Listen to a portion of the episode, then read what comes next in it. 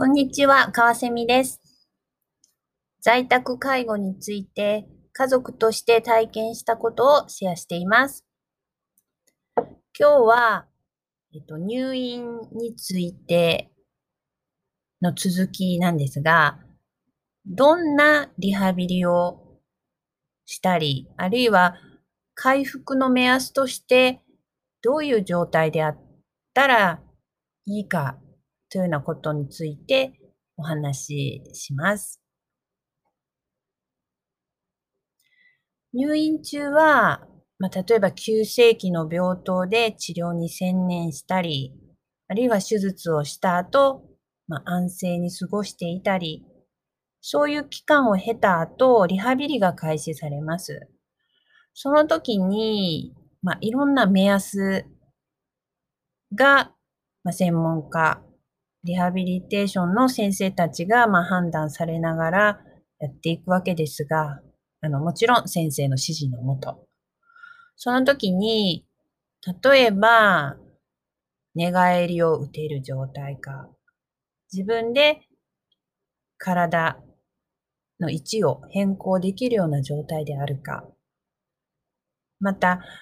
えっと、ベッドの横の柵を握ってでもいいから、自力で起き上がれるか、あるいは少し手を添えてもらって起き上がれるか。でまた起き上がれたら、背もたれのない状態でベッドの端に腰をかけて座ることができるか。その時、ベッドの柵を持っててもいいと思います。で、次に、ベッドの柵を持ちながらでいいと思うんですが、立ち上がれるか。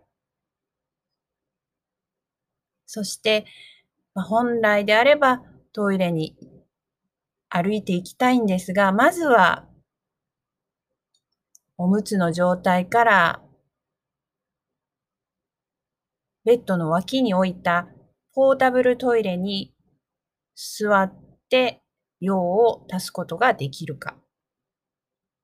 このあたりが一連の動作として少しずつできるようにしていくと日常生活にまあ戻っていけるという感じでした。そして必要な福祉用具っていうのもまた手配をする必要があるんですが、まずはそういった動作ができる、そのために必要な福祉用具をケアマネさんを通じて手配していく。もし工事が必要なものであれば、役所に女性の制度があって、その一部を使えるなど、まあ、いろんな助けっていうのが社会には用意されてると思います。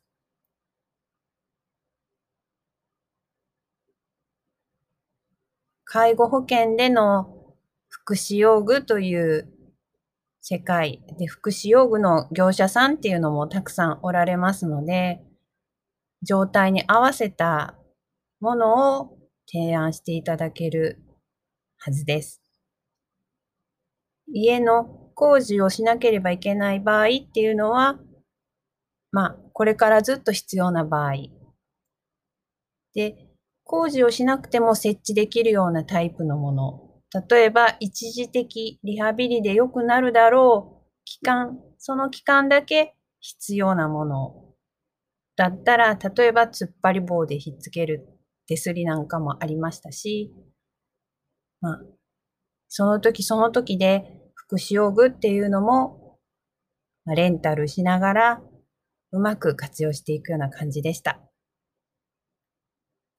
今日はですね、入院中のリハビリの、まあ、目安みたいなものと、あとそれを助ける福祉用具について少しお話しいたしました。